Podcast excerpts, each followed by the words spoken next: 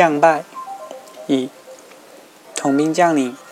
招致失败的原因有以下种种：第一是自己本来没有能力，却认为自己能力高强；第二种是骄傲自大；第三种是贪图权位；第四是贪图钱财；第五种、第六种是轻敌；第七种是反应迟钝；第八种缺点缺乏勇气；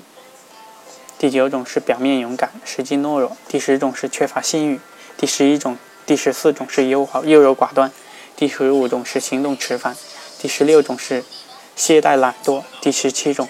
第十八种是暴虐，第十九种是自私自私，